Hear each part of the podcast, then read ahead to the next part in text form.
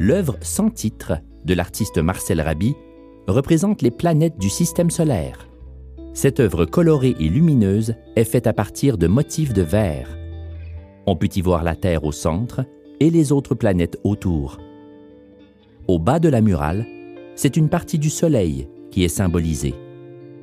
Cette œuvre est composée de plusieurs matériaux, dont l'acier inoxydable, la résine et le verre. L'acier est ici poli comme un miroir.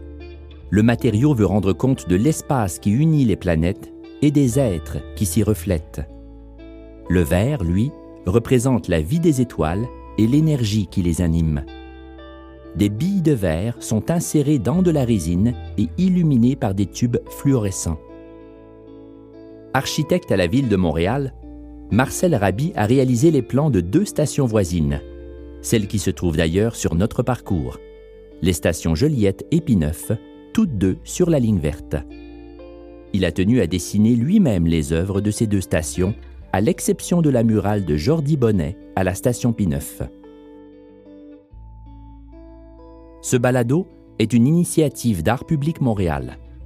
Il est réalisé grâce au soutien de l'Entente sur le développement culturel de Montréal, conclu entre la Ville de Montréal et le ministère de la Culture et des Communications, et avec la collaboration de Tourisme Montréal.